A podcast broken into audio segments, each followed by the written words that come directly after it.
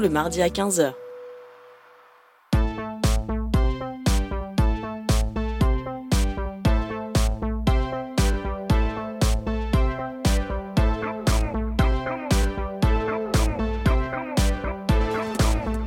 CIBL 101.5 Montréal. Vivre Montréal. Dans la radio communautaire, c'est parce que les gens se sentent impliqués, là, comme une espèce de longueur d'onde. CIBL, au cœur de la vie citoyenne. Intermittent jusqu'à Wellington. Vers la rive sud, congestion depuis Turcot, euh, parce qu'on a eu un accident tout à l'heure sur la 132. Bon, ben c'est clair, tu vas être en retard. Ouais, cool. J'ai de la gym. Parce que la 132 demeure encore occupée? Il est 9 h. CIBL. 101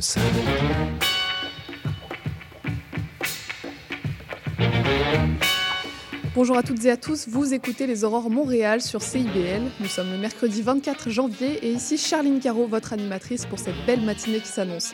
Et aujourd'hui, on reçoit la nutritionniste Andréane Dufour-Bouchard, suivie des fondateurs de la liqueur LS Cream. Et pour finir, on s'en ira sur le terrain avec le nouveau reportage de notre journaliste Daniel Biru. Alors que vous soyez au travail, sur la route ou bien tranquillement en train de vous réveiller, bienvenue sur les ondes de CIBL. Et dans l'actualité, les élus de Montréal ont demandé mardi à l'unanimité l'ajout de deux nouvelles stations de REM dans Griffintown et dans Bridge Bonaventure. CDPQ Infra, qui gère le train léger, a prudemment déclaré que la réalisation de ces deux stations était hum, complexe. Une station euh, pour euh, Griffintown était prévue pour 2024, mais la construction ne débutera finalement qu'en 2027. Et ensuite, la responsable du déneigement de Montréal s'est exprimée suite au grand nombre de chutes sur les trottoirs parvenues jeudi dernier. Selon elle, il aurait été absolument impossible de déglacer les trottoirs ce jour-là en raison de l'épaisseur de la glace. Le 11 janvier dernier, Urgence Santé avait en effet reçu un nombre record de 1400 appels à la suite de ces trottoirs glissants. On continue sur CIBL avec l'entrevue de la nutritionniste Andréane Dufour-Bouchard pour parler des injonctions à la perte de poids en ce mois de janvier. Ce soir, tout a changé. Dans tes yeux, je le sens. Que tu ne veux plus vivre la vie d'un autre. D'un homme qui se détruit et qui explose.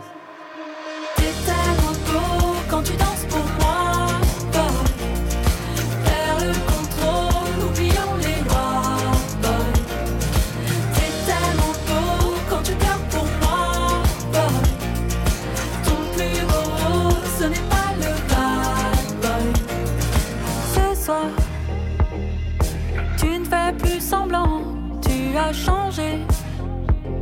Dans tes yeux, rien ne ment, et tu danses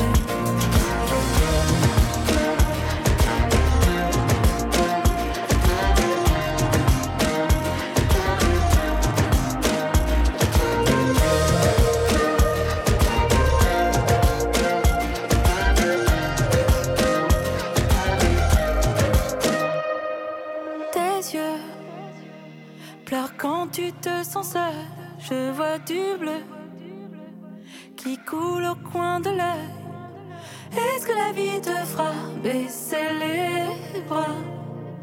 Est-ce que tu assumeras de vivre comme ça? Avec tes failles, tes faiblesses, tes larmes, ta détresse, tu te bats. Ces mots qui te blessent, ces hommes qui t'oppressent, aime-toi.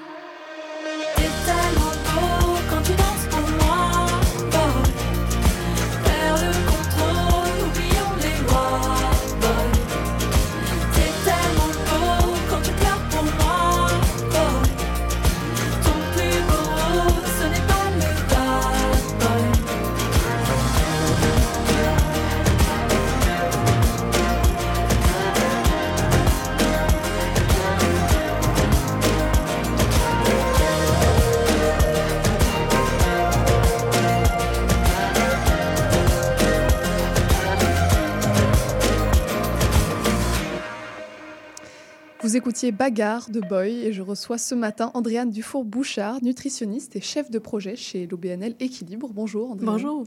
Si je vous reçois en ce mois de janvier, ce n'est pas anodin. Quelle est la particularité de ce premier mois de l'année? Ben, c'est souvent un mois où, après la période des fêtes ou avec le début de la nouvelle année, les gens ont envie de prendre des résolutions et souvent le poids, ça fait partie des top résolutions, je dirais. Euh, mais on voulait aborder justement chez Équilibre en ce, mois de janvier-là la nécessité de perdre du poids. Est-ce que c'est vraiment nécessaire? Et est-ce que surtout c'est aussi utile et bon pour nous que ce qu'on penserait? Mhm. Oui, vous dites euh, que le, coup, c'est le, le mois de janvier, en fait, c'est le coup d'envoi des industries de l'amaigrissement et du fitness euh, qui nous rappelle qu'il est temps de se prendre en main après les fêtes. Est-ce que ce discours a, a un réel impact sur les comportements individuels? Est-ce que ça marche vraiment, ce discours commercial? Mais on voit que les gens souvent essayent ces méthodes-là parce que ça a toujours l'air très alléchant. Le budget de marketing aussi des compagnies d'amaigrissement ou d'industrie du fitness est très, très important parce que c'est des industries lucratives qui veulent le demeurer. Donc, c'est tentant d'avoir envie de penser que la solution qui nous est proposée finalement en janvier, qu'on voit passer sur les réseaux sociaux, ou maintenant, des fois, il y a même des stratégies où c'est des gens proches de nous qui vendent certains produits aussi, bien, ça peut nous laisser croire que ça pourrait fonctionner. Par contre, les méthodes de perte de poids de ce genre-là, c'est jamais efficace à long terme. Les gens reprennent toujours le poids perdu et souvent, les gens vont pas avoir tendance à blâmer la méthode, mais ils vont penser que c'est eux qui ont manqué de volonté, alors qu'à la base, c'est le moyen qui est inadapté ou qui est pas personnalisé. Donc, c'est des, des méthodes qui peuvent être même aussi risquées pour la santé à long terme parce que dans, des fois, c'est des changements qui vont être trop drastiques ou des fois, il va y avoir euh, certains suppléments qui peuvent avoir l'air euh, bien santé parce qu'ils sont naturels, mais qui peuvent avoir des impacts aussi négatifs sur la santé. Donc, il y a tout ça à, à considérer. Oui, on va revenir sur toutes ces méthodes qui peuvent poser problème. Mais euh, j'ai vu que deux Québécois sur trois souhaitent maigrir. C'est un phénomène aussi global que ça. Tout le monde est concerné ou presque. Absolument. Et cette donnée-là, le 59 qui souhaitent maigrir, c'est peu importe le poids. Donc, on voit que c'est des gens de tous les poids. On peut penser que c'est pas nécessairement Mm. juste pour des raisons de santé et que c'est aussi souvent pour des raisons esthétiques parce qu'on vit dans une société où l'apparence est très valorisée, où la minceur est très encouragée, où c'est synonyme de succès, de volonté, etc. Il y a beaucoup de préjugés aussi à l'égard des personnes qui sont pas dans les standards, entre guillemets, ces standards-là sont inatteignables de toute façon en général pour la majorité des gens, mais tout ça, ça met une grande pression à vouloir essayer de se conformer à une espèce d'idéal et ça peut nous amener à être toujours en combat avec notre corps, avec notre poids et finalement nuire à notre santé, même si on pense que ça pourrait être bien. Mm. Vous parlez vraiment de culture euh, du régime qui diffuse vraiment l'idée que quand on veut, on peut. Euh, c'est aussi simple que ça? Non, c'est vraiment beaucoup plus complexe que ça parce qu'en fait, le poids, c'est déterminé par plusieurs facteurs sur lesquels on n'a souvent pas autant de contrôle que ce qu'on croit. Donc, euh, entre autres, la génétique, on- aucun contrôle là-dessus, notre âge, la prise de certains médicaments qui peuvent influencer notre poids, mais qui ont un, qui, ont, qui, qui aident notre santé, mais qui influencent notre poids, ou euh, même le fait d'avoir fait beaucoup de yo-yo, le fameux on, on perd du poids, on reprend du poids, ça aussi, ça influence la ménopause. Donc, tous ces éléments-là, si ça fait en sorte qu'on a pris du poids, mais on peut pas vraiment changer grand-chose parce que c'est pas des éléments qu'on peut contrôler. Ce sur quoi on a le contrôle, par contre, c'est nos habitudes de vie. Parce que quand on dit c'est peut-être pas une bonne idée de prendre une résolution de perte de poids, je suis vraiment pas en train de dire on se fout de notre santé ou c'est pas important de penser à améliorer notre santé. Au contraire, mais c'est juste que c'est pas obligé de passer par le chemin de la perte de poids parce que ce qui est un petit peu injuste, c'est que peu importe la volonté ou euh, la motivation qu'on a à améliorer nos habitudes de vie, on peut jamais prédire l'impact que ces changements-là vont avoir sur notre poids. Par contre, ce qu'on sait, c'est que ça peut améliorer notre santé. Donc, c'est là, c'est l'idée d'essayer de peut-être changer de cible tranquillement. Oui, c'est ça. Vous dites que la santé, c'est un tout en fait qui s'articule euh, autour d'un ensemble de paramètres dont le poids n'est pas l'élément euh, principal au final. Oui, exactement. Parce que oui, c'est vrai qu'il y en a des études qui, montrent que le poids a un impact sur la santé, c'est vrai. Mais en même temps, le poids, c'est un des déterminants de la santé. Il y a euh, est-ce qu'on dort assez, est-ce qu'on fume, est-ce qu'on est actif, est-ce qu'on mange bien, est-ce qu'on gère bien notre stress? Ça, c'est tous des éléments qui influencent aussi notre santé indépendamment de notre poids et sur lesquels on a un petit peu plus d'emprise. Donc, c'est vraiment ça l'idée, c'est de se dire sur quoi je peux intervenir. Et c'est normal d'avoir un peu le poids comme premier argument qui nous vient en tête, considérant justement la culture des diètes, la pression de minceur et tout ça.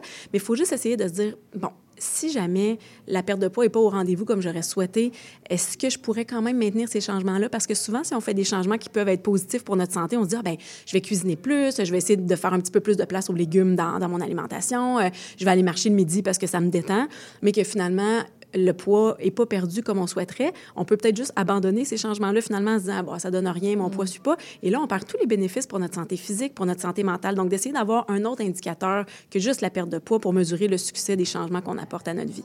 Bah, le truc facile avec le poids, c'est que c'est un chiffre euh, clair qui évolue, donc c'est peut-être parfois le seul révélateur des changements réels. Euh, quels sont les autres indicateurs auxquels on peut faire attention? Bien, en fait, si on mesure plus des changements euh, de comportement et des plus petits changements, parce qu'encore là, souvent en janvier, on a envie de, de se prendre en main, là, je mets des guillemets, mais on est très motivé, on veut tout faire en même temps, donc on a tendance à faire des grands changements qui vont être probablement abandonnés à moyen terme. On devrait faire des plus petits changements, même si souvent on a l'impression que c'est peut-être un petit peu plus inutile, mais au contraire, des petits changements qui vont être maintenus toute la vie, c'est beaucoup plus euh, positif pour notre santé. Donc, par exemple, est-ce que je suis capable de ressentir les signaux de, de faim, de rassasiement? Euh, je vais essayer de me dire, bon, ben un objectif, euh, tu sais, deux fois par semaine, je me dis, je porte vraiment attention, est-ce que je suis en train de manger parce que j'ai une faim réelle ou c'est parce que je m'ennuie? Ou est-ce que j'ai tendance à manger au-delà de mes besoins parce que c'est mon habitude de finir mon assiette? Puis là, ben, je me fais que c'est un objectif. Bon, ben, je vais essayer de, quelques fois par semaine, porter plus attention à ça. Est-ce que j'ai réussi? Oui, non. Euh, je vais aller marcher 15 minutes, euh, trois fois par semaine parce que je suis quelqu'un qui est très sédentaire à la base, mais je veux essayer de me remettre un petit peu à l'activité physique. Hey, j'ai réussi, je suis allée cette semaine trois fois, je suis fière de moi. Donc, tout ça, c'est des éléments qui vont nous amener à être motivés, à être confiants qu'on est capable de maintenir des changements. Et ultimement, petit à petit, ça va nous amener aussi à se sentir mieux, à avoir plus d'énergie. Euh, C'est des genres d'éléments comme ça sur lesquels on devrait essayer de, de miser pour mesurer le succès plutôt que juste un chiffre sur la balance. On parlait des fêtes de fin d'année. Est-ce qu'il y a vraiment un impact euh, sur les organismes? Est-ce que c'est un mythe ou une réalité à complexifier un peu? Mais en général, il faut se rappeler qu'une semaine dans l'année, c'est une semaine dans l'année, il, y en a 52 en tout. Donc, c'est pas vrai qu'une semaine va complètement bousiller toute la qualité de notre, notre- de notre alimentation. C'est beaucoup plus les autres semaines de l'année, finalement, qui comptent. Et encore là, on n'a pas besoin de, de vivre dans la perfection non plus. Le but, c'est de viser l'équilibre.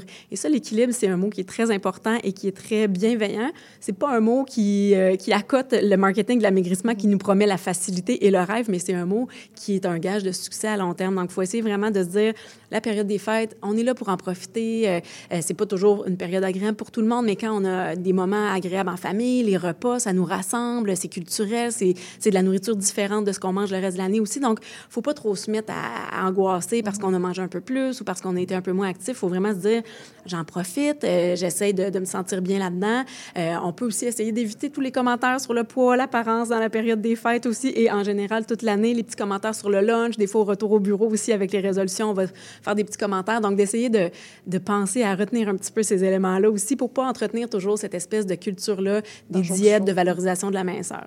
Vous avez publié une lettre dans la presse à ce sujet-là. Euh, quel était votre objectif en publiant un tel article?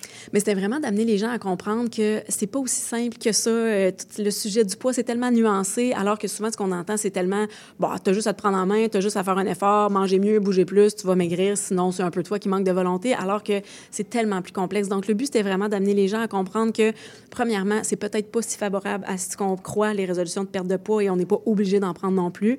Deuxièmement, d'amener les gens à comprendre que la culture des diètes ou les diètes qui nous sont proposées sont inefficaces à long terme. C'est documenté dans la littérature scientifique et c'est pas une question de volonté.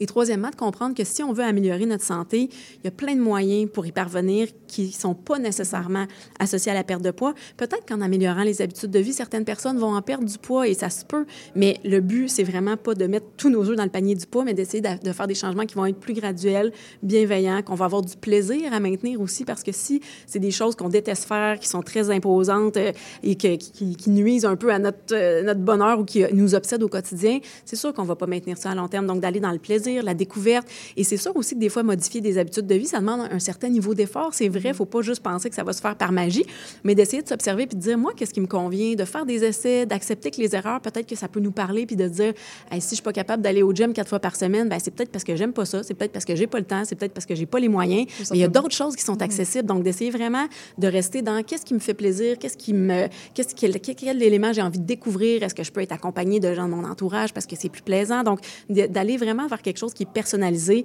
encore là, pour maintenir à long terme les changements qui sont favorables pour notre santé physique et mentale. À travers euh, cette discussion, on observe quand même une sorte de tension entre le discours pour euh, l'acceptation euh, de son poids et celui de la santé. C'est en tout cas un débat qu'on retrouve souvent dans la sphère médiatique. C'est donc tout un débat qui s'articule entre santé publique et body positivisme, positivité du corps en bon français. Euh, quelle est votre position par rapport à ces deux variables qui en apparence semblent contradictoires? Mais en fait, souvent, euh, je rentrerai pas dans les détails du- des, des mouvements parce qu'il y a d'autres contre-mouvements à ça. On n'est pas obligé nécessairement de complètement aimer notre corps non plus. On peut juste accepter qu'il nous permet de vivre notre quotidien et tout ça. Mais en fait, c'est que quand on améliore nos habitudes de vie, euh, que c'est des habitudes de vie justement qu'on peut maintenir à long terme, qu'on mange de façon relativement équilibrée sans que ça soit parfait, qu'on se permet aussi des choses qu'on aime, qu'on peut manger de tous les aliments aussi sans culpabilité, qu'on bouge, que ça s'inscrit bien dans notre mode de vie, que c'est pas excessif, puis qu'on est bien là-dedans. Mais à partir de ce moment-là, on a comme un peu pas le choix d'accepter le poids que ça va donner sur la balance. Et ça se peut très bien que ce poids-là, ça soit pas le poids des standards, ça soit pas le poids qu'on aurait aimé avoir, le poids qu'on avait quand on s'est marié, le poids qui fait qu'on rentrerait dans la paire de jeans qu'on garde dans notre garde-robe depuis cinq ans. Au cas où. Donc, il faut accepter. Et c'est là que l'acceptation, ça veut pas dire juste de baisser les bras sur notre santé, de se dire je me résigne, je fais rien, mais ça veut dire d'arrêter de toujours combattre pour atteindre quelque chose qui est pas réaliste et qui finalement va toujours être une charge mentale dans notre vie. Donc, c'est d'essayer d'accepter que ben c'est comme ça un peu. On a le meilleur potentiel de santé qu'on peut, la silhouette qu'on a, ben on peut apprendre à l'accepter justement. Il y en a qui vont se rendre à aimer leur corps et c'est correct de pas aimer justement toutes les parties du corps. Il y en a qui vont être plus dans bon ben mon corps ça me permet de vivre ma vie donc d'être dans la fonctionnalité du corps. Je suis contente parce que je peux aller au cinéma, je peux travailler, je peux avoir des enfants, je peux faire des voyages, je peux jouer de la musique. Donc d'essayer des fois d'être un petit peu plus dans cet élément-là fonctionnel, de juste accepter que notre corps c'est comme notre véhicule un peu pour vivre notre vie et d'être content d'en avoir un. C'est ça sans nécessairement embrasser toutes les parties de notre corps. Donc ça, c'est un peu plus la neutralité corporelle, dans le fond, qui est un mouvement là, de, d'être un petit peu plus neutre par rapport à notre corps, mais d'accepter qu'il est là et d'en prendre soin parce que justement, c'est ce qui nous permet de vivre notre vie et que ça, ben on apprécie ça. Neutralité corporelle, très bien. Et donc, en, en effet, vous dites dans une entrevue que quelqu'un qui s'accepte, c'est quelqu'un qui est plus enclin à prendre soin de soi. Euh, donc les personnes en surpoids, euh, si on peut les blâmer pour leur santé, en fait, le fait de leur permettre de s'accepter, en fait, c'est leur permettre de, de changer, c'est ça? Bien, absolument. Et souvent, il y a un peu une mentalité de bah, si les gens sont mal dans leur peau, ça va les aider à se prendre en main. Là, je mets des gros guillemets à ça. Puis au contraire, le fait de vivre la honte, la culpabilité, la grossophobie, en fait, c'est quelque chose aussi qui est très bien documenté. La stigmatisation et ses impacts, ça a des impacts très négatifs sur la santé physique, sur la santé mentale, au même titre qu'on peut dire que certaines personnes qui ont surplus de poids, ça peut nuire à leur santé physique ou mentale, alors que premièrement, c'est pas tout le monde qui a un surplus de poids qui a des problèmes de santé. Il y a des personnes minces aussi qui sont en mauvaise santé, mais il y a beaucoup de choses aussi à nuancer là-dedans. Mais ultimement, ça va aider personne de se faire juger, de se faire stigmatiser. Donc, des fois, on ne se rend pas toujours compte des préjugés aussi qu'on a internalisés parce qu'on vit dans une société où il y a plusieurs préjugés à l'égard du poids depuis longtemps.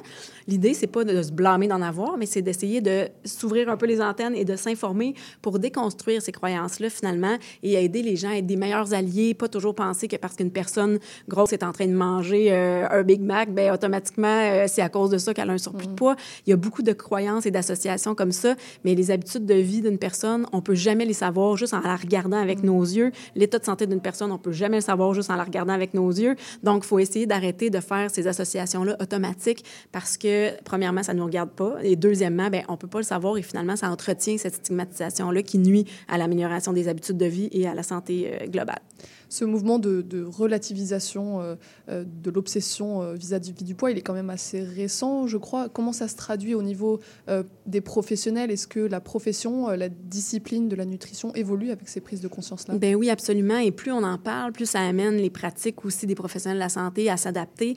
chez Equilibre, on fait beaucoup de formations continues aussi justement pour amener les professionnels de la santé, mais aussi les professeurs, les éducateurs, éducatrices en service de garde, de petite enfance, etc. Mais pour amener les gens à développer une image corporelle plus positive parce que souvent on pense habitude de vie, mais l'image corporelle, ça va beaucoup venir influencer aussi la façon dont on mange, la façon dont on bouge. Si on se sent toujours coupable, qu'à chaque fois qu'on mange, là, c'est un paquet de calculs mathématiques qui commence pour se dire, bon, il y a combien de calories là-dedans, combien de grammes de ci et tout ça. Même chose pour l'activité physique, si c'est toujours une corvée associée au poids, des choses qu'on n'aime pas, bien, ça va beaucoup venir influencer finalement le maintien à long terme, comme je disais tout à l'heure. Donc, d'avoir une image corporelle positive, c'est démontrer que c'est favorable justement à, une relation positive avec l'activité physique, avec la nourriture, une meilleure estime de soi et tout ça, c'est très favorable pour la santé à long terme aussi. Mhm. Euh, et justement, vous êtes chef de projet chez Équilibre, une OBNL qui allie euh, l'acceptation de soi et le changement de pratique, la neutralité corporelle donc. Euh, c'est à travers cet organisme notamment que vous cherchez à allier ces, ces deux volets. Pourquoi vous vous êtes engagé?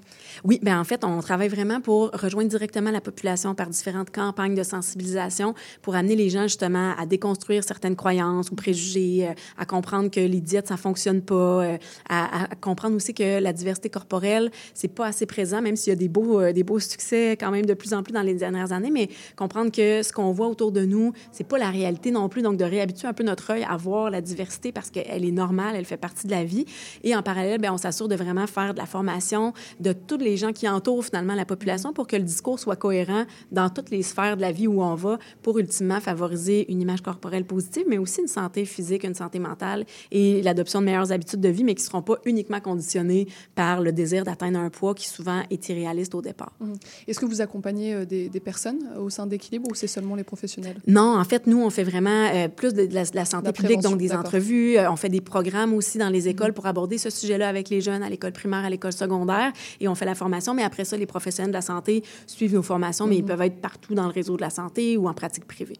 Et c'est une activité qui vous plaît de- d'essayer de, de changer le monde à votre échelle? Oui, vraiment. Puis je trouve ça très important parce qu'il y a de plus en plus de, de professionnels qui y croient. Euh, L'approche d'équilibre, équilibre organi- euh, euh, existe depuis une trentaine d'années.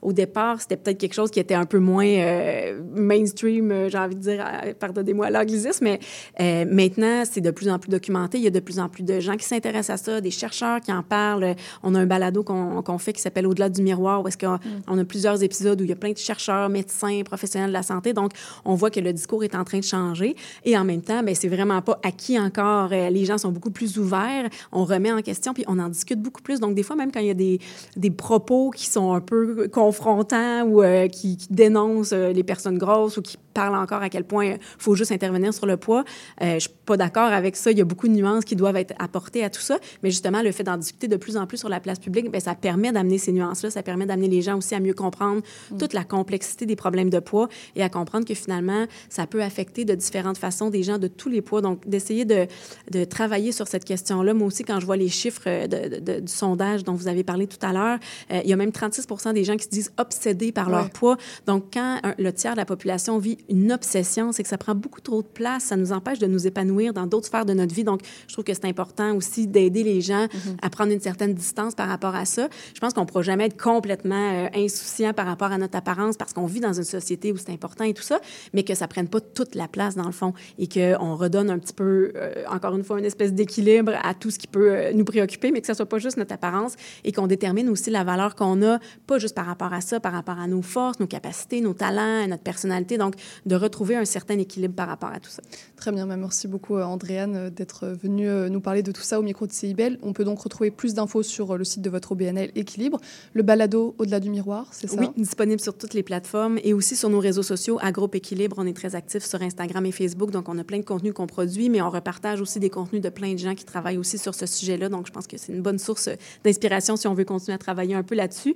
Il y a beaucoup de professionnels de la santé aussi qui peuvent nous accompagner, les nutritionnistes, psychologues, kinésiologues, si on veut travailler la relation qu'on entretient avec le corps, l'alimentation ou l'activité physique. Très bien, eh ben, c'est noté. Merci beaucoup et puis bonne journée. à Merci beaucoup.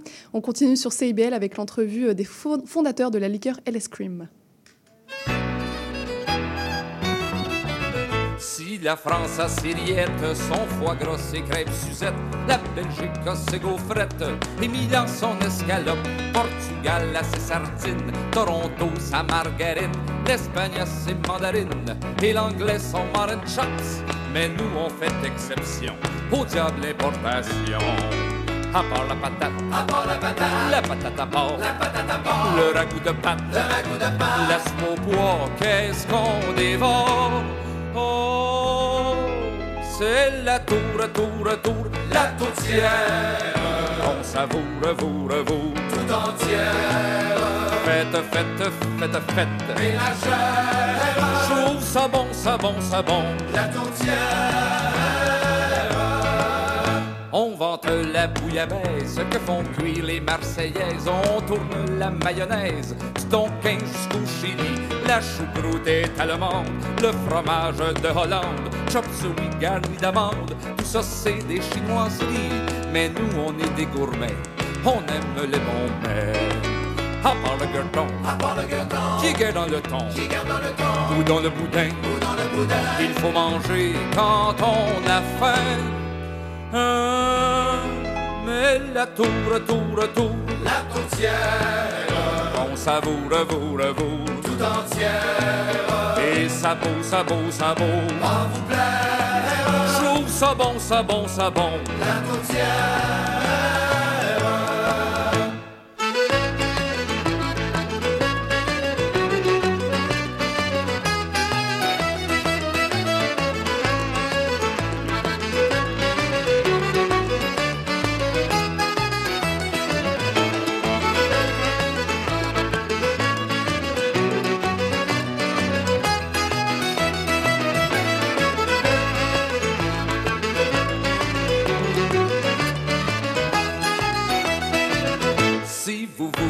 Recette, c'est facile comme une omelette. Vous mettez dans une assiette des machins, mais pas trop gros. Ajoutez des petites affaires, videz-y toute la salière. Embrassez la cuisinière et placez dans le fourneau. Mais pour faire du fla-fla, faut pas s'arrêter là. Pour casser le jeûne, pour casser le jeûne, il faut le jeûne. Il faut le jeûne. Le jeûne c'est quoi? Le jeûne c'est quoi? Pour lever ce plat de choix. Oh, tout d'abord la dent de grand-père, de la part de tante Rose, c'est jatière. Faut pas faire de peine encore. Au beau-père, rajouter une couenne de l'or. La belle-mère. comment mange-t-on? La toutière. Au jour de l'an, comment mange-t-on? La toutière. Et au pour le gueuleton. La toutière. De la panse jusqu'au menton, de la tour, de la tour, tour lourd, de la tour lourd, lourd, la tourtière.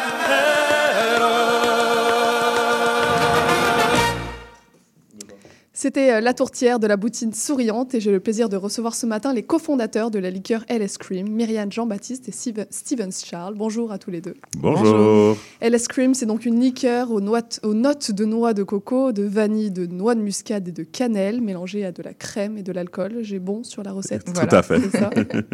donc votre produit est inspiré du crémas, une mhm. recette ancestrale d'Haïti. Est-ce que vous pourriez nous parler un peu de cette boisson? Bien, bien sûr. Euh, donc, euh, exactement comme vous avez dit, LS Cream inspiré de la crémasse haïtienne. Euh, vraiment, c'est une recette euh, quand tu es d'origine haïtienne, c'est quelque chose que tu grandis avec toute ta mhm. vie, que tu vois. Euh, c'est plus souvent, c'est vraiment durant le temps des fêtes.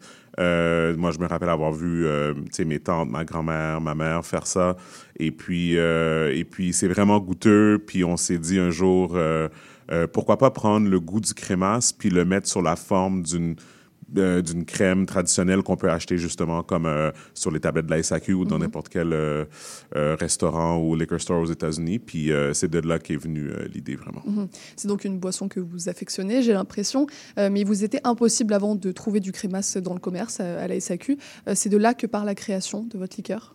Exact, oui, ouais. exactement, oui. C'est vraiment une idée qu'on a eue euh, justement lorsqu'on était dans une fête de famille, puis on a vu une bouteille de crémasse se, donner, donc une bouteille faite artisanalement. Mm-hmm. Puis on s'est dit, ben c'est pas normal que cette recette que tous nos amis nous supplient de, de, concocter, puis d'avoir, c'est pas normal que justement qu'on puisse pas aller directement en magasin et se la procurer.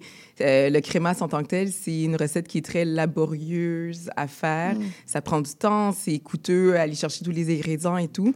Donc on voulait vraiment offrir une partie de notre héritage à travers ce, ce produit-là puis euh, le mettre sur la tablette pour qu'il soit accessible à tous. Et avant ça, c'était un produit seulement artisanal. Il n'y avait pas d'entreprise de, qui avait commercialisé ce ben, produit? En fait, euh, c'est drôle parce que c'est parce qu'il faut, il faut dire, c'est un produit qui est exactement, c'est fait artisanal. Fait que c'est sûr qu'il y a toujours, euh, tu sais, même jusqu'à aujourd'hui, il y a encore des personnes que, qui sont capables de le faire chez eux et puis après ça le vendre de mhm. manière oui on va dire, un peu euh, en dessous de la table. mais, mais la raison pour laquelle que, justement, comme, tu sais, le, le, le, la façon qu'on... Notre tagline, excuse-moi, je, cherche le mot en français, mais euh, notre slogan un peu mm-hmm. pour, euh, pour LS Cream, c'est l'évolution du crémasse. Mm-hmm. Parce que, pour donner une idée, c'est comme, tu sais, oui, c'est vrai que, comme Myriam a dit, on était dans une fête de famille, on voit une bouteille de crémasse sur la table, puis on se dit, attends une minute, je pense qu'il y a quelque chose là. on commence à mijoter l'idée. Mais une des premières choses qu'on a faites, c'est on a pris justement, euh, après avoir eu ce, premier déclic-là, euh, j'ai communiqué avec une de mes tantes. Mm-hmm. Et puis, euh, elle, elle avait la recette de ma grand-mère de crémasse qu'elle avait dans un, dans un sac Ziploc, écrit sur une feuille mobile, Amine. ça, c'est la recette que toute la famille se passait. Mm-hmm. Fait que là, elle vient chez moi avec sa petite recette et elle commence à confectionner du crémasse, mais comme c'est la première fois, puis je pense que la première fois pour toi aussi, Myriam, de vraiment assister de A à Z, tu sais, à une... une euh, à quelqu'un qui fait une, une, recette de crémasse, comme du début à la fin. Et puis, c'est là que j'ai compris le temps que ça prenait, tous les ingrédients, parce que moi, qui avait été elle m'avait donné une liste d'ingrédients à aller acheter, le, le, coût que ça coûtait d'aller chercher tous ces ingrédients-là, le temps que ça prenait, après ça, le temps en cuisine, brasser, avoir mal au bras, le, la passoire, le ci, le ça et tout. J'ai dit, attends une minute là. Non seulement, je pense qu'il y a quelque chose là qu'on peut rendre peut-être un peu plus euh, euh, accessible. accessible. à tout le monde, mais aussi de le rendre, tu sais, comme euh, justement, comme d'avoir de comprendre que non, c'est pas vrai que tout le monde va passer 8-9 heures de temps dans la cuisine pour avoir un petit flacon de, de, de bah, produit. C'est aussi, la beauté de, la chose. Exactement. Parce que c'est fait avec amour. Exactement. C'est fait avec amour. exact. Mais, mais vraiment, c'est ça. Puis en bout de ligne, puis on s'était donné des hypothèses. Puis on s'était dit, on, on, adore le crémasse, c'est vraiment délicieux. Par contre, le fait reste que tu passes tout ce temps-là, puis après ça, ça peut, euh, euh, ça peut expirer après ça, comme en une semaine ou quelque chose. Vous avez travaillé avec des chimistes, c'est ça? Ben, c'est exactement. Fait que nous, on voulait vraiment euh, rendre ça, euh, avoir euh, une date d'expiration beaucoup plus longue. Euh, on voulait le rendre plus homogène, que ça soit comme le fini en bouche soit vraiment mieux pour, pour pas qu'on on goûte les épices, tout, ben pas, mm-hmm. excuse-moi, pour pas, il y a des résidus de sucre ou d'épices, tout ça.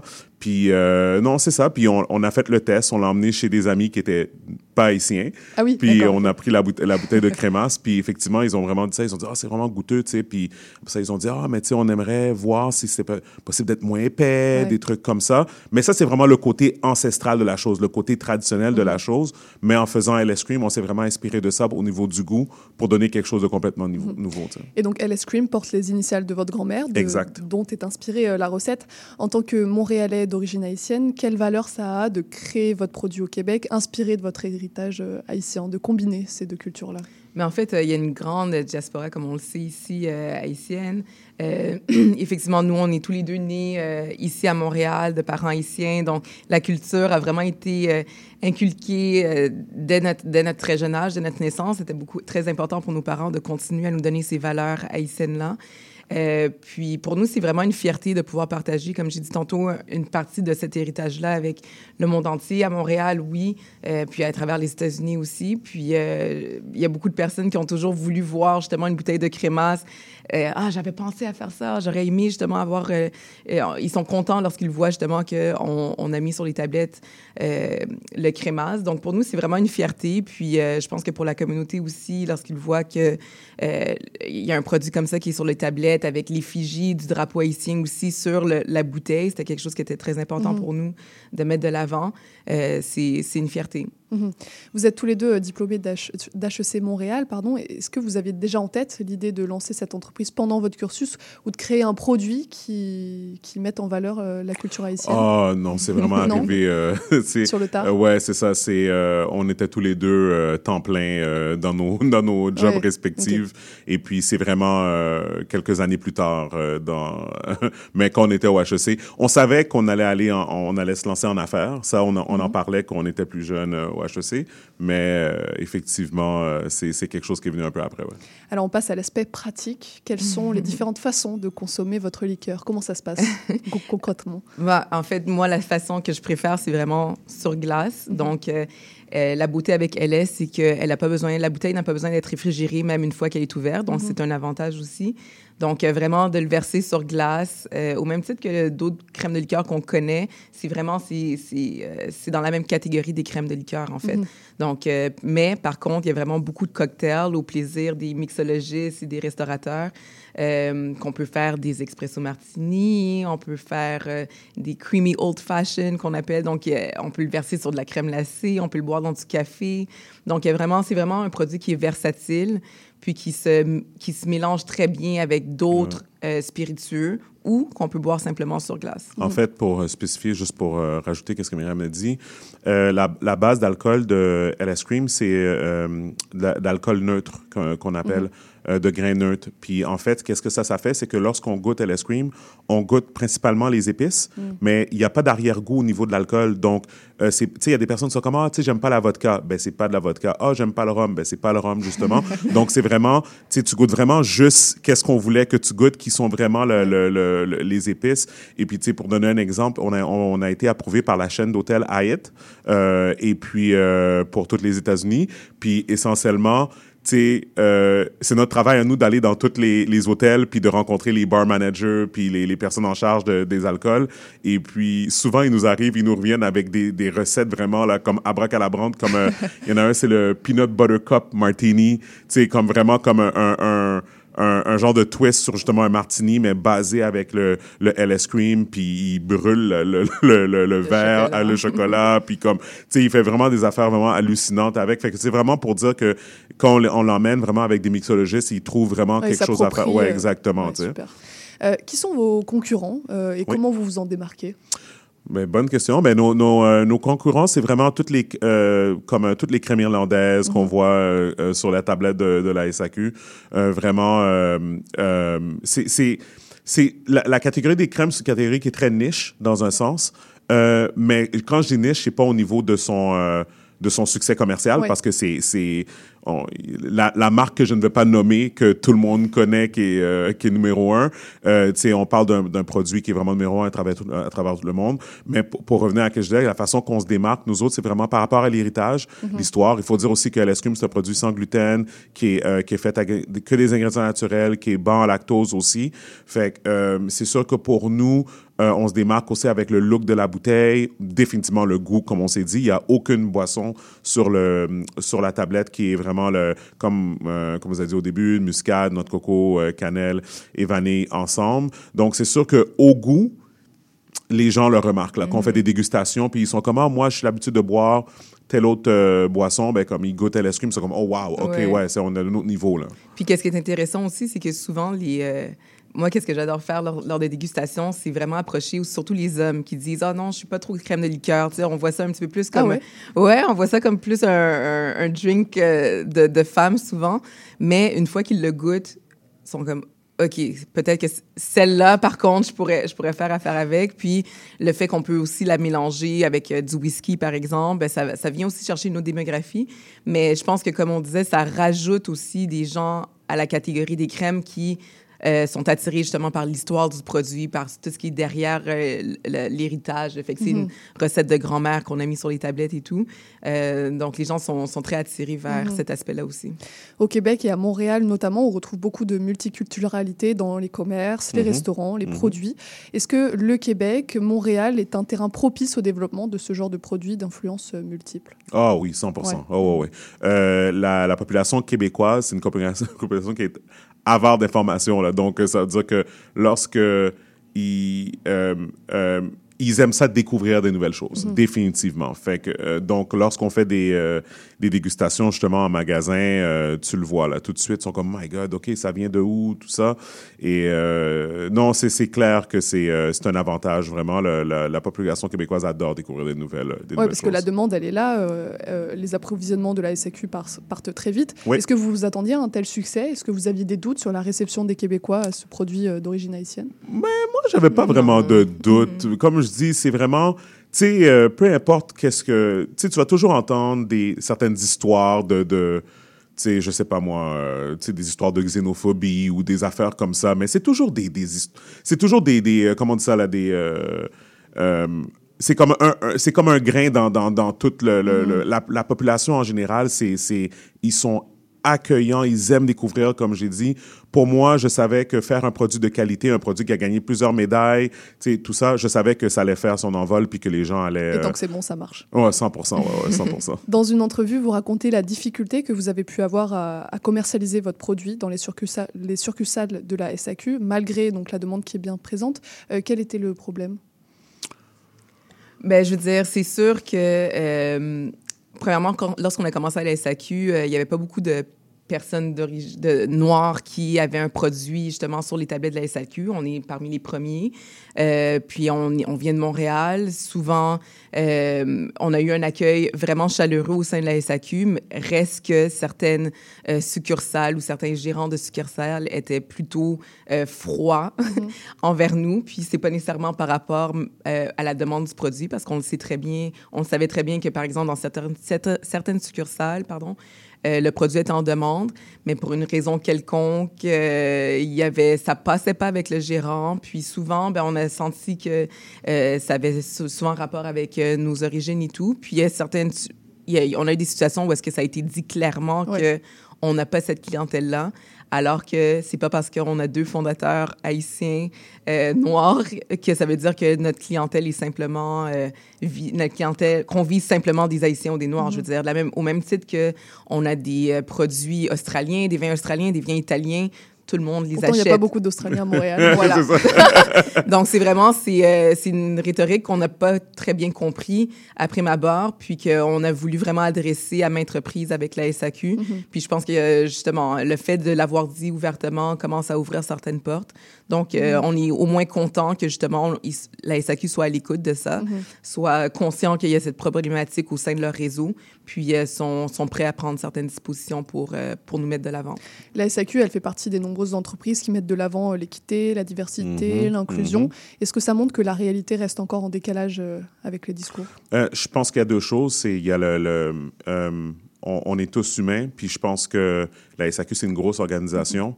Donc ça veut dire euh, les personnes, admettons au bureau chef, prendre des initiatives et qu'est-ce qui arrive, c'est que la personne travaille en succursale. Cette personne-là que, que la SAQ fait une, campagne publicitaire qui annonce quelque chose ou qui prennent des décisions euh, par rapport à, au, au niveau de leurs euh, critères d'embauche ou quoi que ce soit, ben ça affecte pas directement après Ça la personne. individu. Exactement. Ça va toujours revenir à l'individu. Puis c'est pour ça que c'est important parce que on va encore le répéter, notre, notre, euh, notre entrée à la SAQ, il s'est fait comme euh, ça a été tumultueux au début, comme de pouvoir justement rentrer, mais on va toujours dire que la SAQ nous a supporté quand même en tant que nouveau produit, une, peti- une petite boîte comme nous, une petite entreprise. Donc vous relativisez quand Euh, même le problème. Exactement, c'est vraiment ça. Là, sais.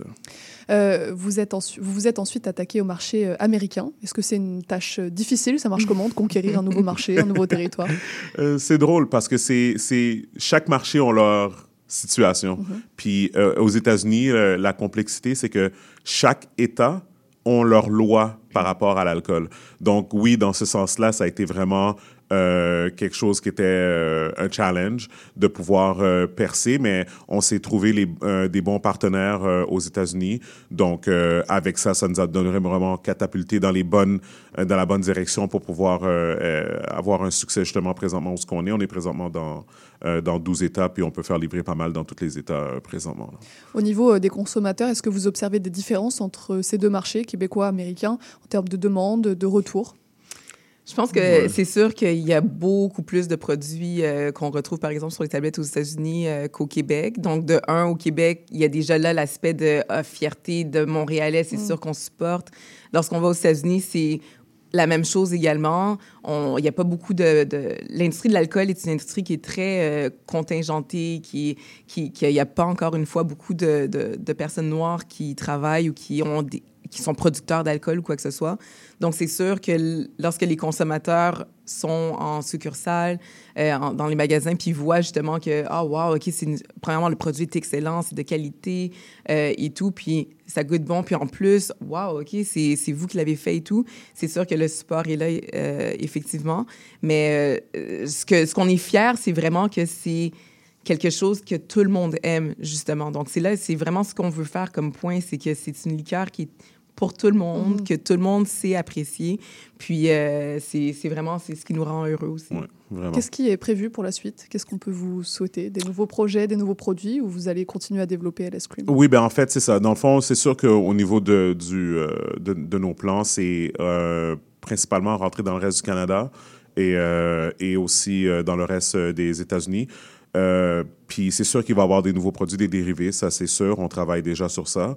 Euh, mais en gros, vraiment, notre, notre, notre but principal, c'est de vraiment être dans les, les, les 50 étapes et dans le reste euh, du, du Canada, définitivement. C'est un bel objectif. Ouais. Merci beaucoup à tous les deux d'être venus nous parler de votre produit à CIBL. On rappelle que l'alcool est à consommer avec modération. Oui. Euh, toutes les infos sur votre site lscream.com. Euh, c'est CreamLS. Cream LS. CreamLS.com. Très bien. Et puis sinon, vous allez sur Plateforme. saq.com et puis vous marquez LS Cream dans la recherche, vous allez le trouver Tout euh, simplement. tout Voilà. de suite. Eh ben, merci beaucoup à tous les deux et puis bonne continuation pour la suite. Merci. Merci Au beaucoup. On continue sur CIBL avec le reportage de notre journaliste Daniel Biru. Vous cherchez une activité ludique et rassembleuse? Inscrivez le Bingo Radio de CIBL à votre agenda.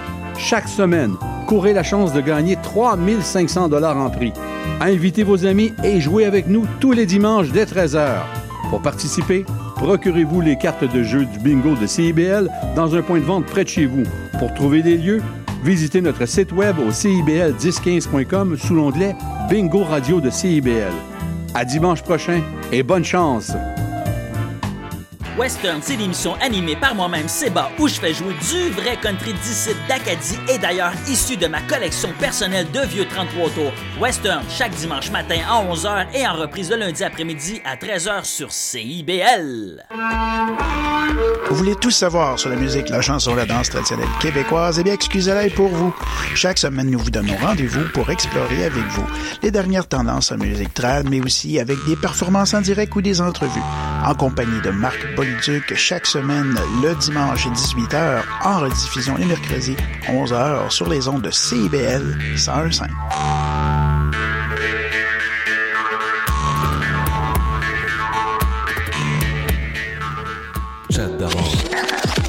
sommes votre rendez-vous de la fin de semaine. En compagnie de nos collaborateurs, on vous informe, divertit et on vous joue le meilleur du hip-hop, afro et rap. Votre dose de bonheur radio électrisant et contagieux. Samedi dès 11h, c'est Chadamar FM sur CIBL 1015 Montréal. La devise qui nous soutient n'est plus Québec, je me souviens. On va hurler et déconner la société avec nous. Souvent ça dégénère. Dans le monde, il s'en passe des affaires. Sous le signe des moustiquaires, on a Les Trois Moustiquaires, mercredi 17h sur les ondes de CIBL. Monsieur Bull et compagnie, un magazine radio sur le vin, la bière et les spiritueux. Des conseils pour mieux boire. Guinaël Revel et son équipe parlent du bio, de la viticulture, des spiritueux, des vignobles du Québec, du Canada, de toutes les nouveautés de la planète vin et une chronique fromage. Monsieur Bull et compagnie, les vendredis de 9h à midi, rediffusion les dimanches 21h à CIBL 1015 Montréal. CIBL 101.5 Montréal. On est de retour sur CIBL et c'est l'heure du reportage de Daniel Birus sur le sujet des accidents de ski. On écoute. La nouvelle saison de ski a déjà amené le décès de deux skieurs dans les dernières semaines. Il y a deux semaines, un adolescent a perdu la vie après avoir chuté d'un télésiège. Puis, la semaine dernière, un autre homme est décédé dans des circonstances différentes. Une enquête est d'ailleurs en cours pour tenter de déterminer ce qui s'est bien passé. Les deux incidents se sont produits dans les Laurentides et les deux différentes stations de ski appartiennent au même propriétaire, les sommets. Pour tenter de connaître de meilleures techniques pour assurer sa sécurité et celle des autres sur la piste de ski, pour skieurs et planchistes, CIBL a rejoint Sophie Leblanc-Leroux de l'Association des stations de ski du Québec. La coordonnatrice aux communications numériques explique que le plus important est de conserver le contrôle de sa vitesse et de sa direction. La règle principale, la règle d'or euh, qu'on appelle, c'est le contrôle. Donc, chacun des skieurs et planchistes devrait pouvoir toujours contrôler, euh, contrôler sa vitesse, contrôler sa direction, être capable de s'arrêter en situation de, par exemple, si on, on croise d'autres personnes dans la piste et tout ça. Euh, donc, la personne devrait toujours être en situation de contrôle de ses skis ou de sa planche à neige. Selon Mme Leblanc-Leroux, il s'agit d'une responsabilité partagée entre les skieurs et les centres de ski pour assurer le bien-être de chaque utilisateur. Elle invite les membres du public à consulter un site web pour connaître les règles de sécurité qui sont mises de l'avant à la piste de ski. J'invite les, les auditeurs là, à aller euh, regarder sur notre site web, sur le site manège.ski, euh, dans notre page sécurité. Toutes les règles du code de conduite sont énumérées là. Il est aussi important de porter un bon équipement sécuritaire sur les pistes pour s'assurer d'être bien protégé. La pièce d'équipement qui est le plus souvent portée par les amateurs de sport d'hiver est le casque. Sophie Leblanc-Leroux fait remarquer que celui-ci peut aider à empêcher la grande majorité des accidents à la tête, dont certains peuvent être fatals. De plus en plus, le port du casque est très répandu euh, chez les skieurs, chez les planchistes. Euh, on parle d'à peu près euh, de, même plus de 90-92 euh, des amateurs de sport de glisse qui portent le casque. Et ça, c'est vraiment la pièce d'équipement qui est essentielle pour s'assurer d'une sécurité sur les pistes et euh, de diminuer les risques de blessures graves à la tête. Ensuite, on parle euh, des fixations de ski. Donc, d'avoir un bon ajustement des fixations de ski, c'est également essentiel pour éviter des blessures qui peuvent survenir parfois aux genoux Également, les 75 stations de ski du Québec sont toutes munies d'une école de glisse qui aide les débutants à skier et à faire de la planche à neige. L'ensemble des 75 stations de ski au Québec possèdent euh, chacune une école de glisse. Donc, une école de glisse euh, qui offre des cours ou des leçons de ski et de planche à neige avec des moniteurs qui sont certifiés, donc des moniteurs qui ont reçu une formation pour pouvoir donner ces cours-là. En somme, pour assurer sa sécurité et celle des autres sur la piste de ski, il est important d'avoir un bon contrôle sur sa vitesse et sa direction, de porter un bon équipement et de bien savoir skier ou plancher, histoire de pouvoir éviter des accidents malheureux comme ceux des derniers jours. Daniel Biru pour CIBL à Montréal. C'était Daniel Biru sur euh, CIBL pour nous présenter son reportage. Je le remercie. Restez avec nous sur CIBL pour la clôture de l'émission et le programme de demain. Mais avant ça, on écoute 24-7 de La vie.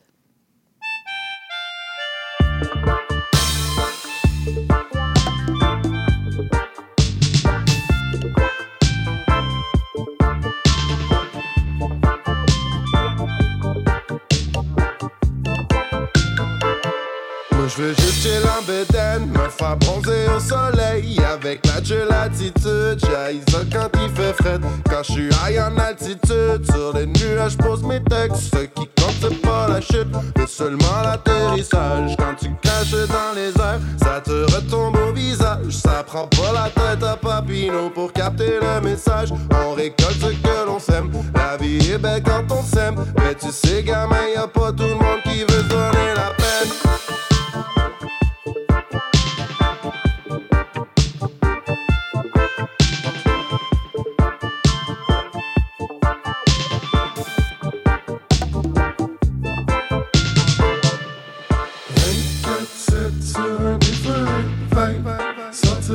7, non ça c'est pas le style 5 à 7 sur une terrasse dans le schlag Oui yo, oui yo, yo, yo 24, 7 sur un different vibe Sortir la cassette, non ça c'est pas notre style 5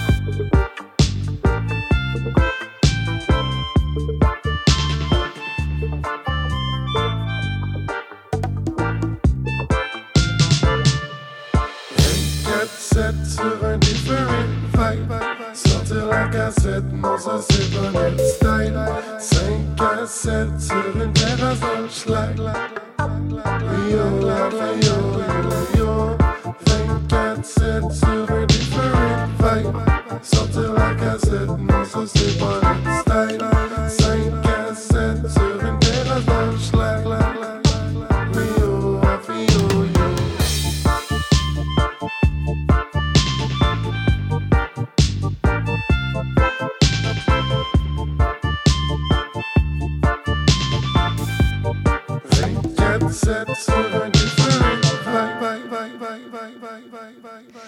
pour nous, euh, l'émission d'aujourd'hui touche déjà à sa fin. Je remercie nos invités et nos chroniqueurs du jour d'être passés à l'émission, ainsi que Maurice Bolduc pour la mise en onde des choix musicaux.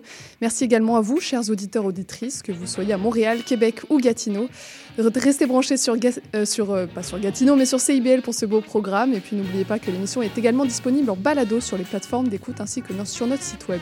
On se quitte avec L'or et l'argent de Choses Sauvages. C'était Charline Caro sur CIBL. Je vous remercie pour votre écoute et je vous dis à demain pour une nouvelle émission.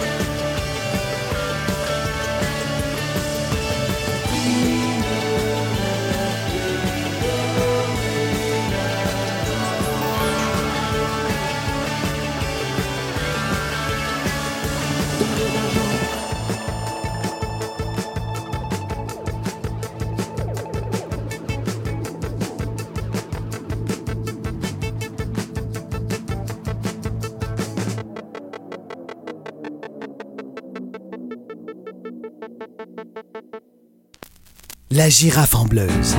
Le magazine radio de la scène musicale québécoise en deux faces. Comme les bons vieux vinyles. La face A, c'est l'artiste et sa démarche. La face B, sa musique, ses textes et ses chansons. Jean Gagnon Doré vous convie sans presse pour suivre l'artiste dans tous les sillons de sa création. La girafe en bleuse, les vendredis 13h, rediffusion dimanche 10h. CIBL, au creux du sillon.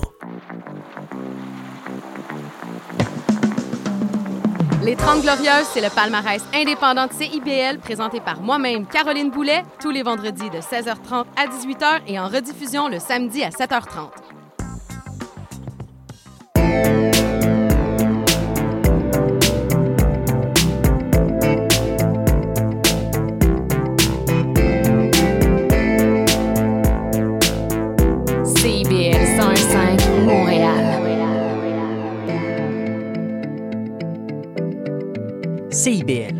De la musique.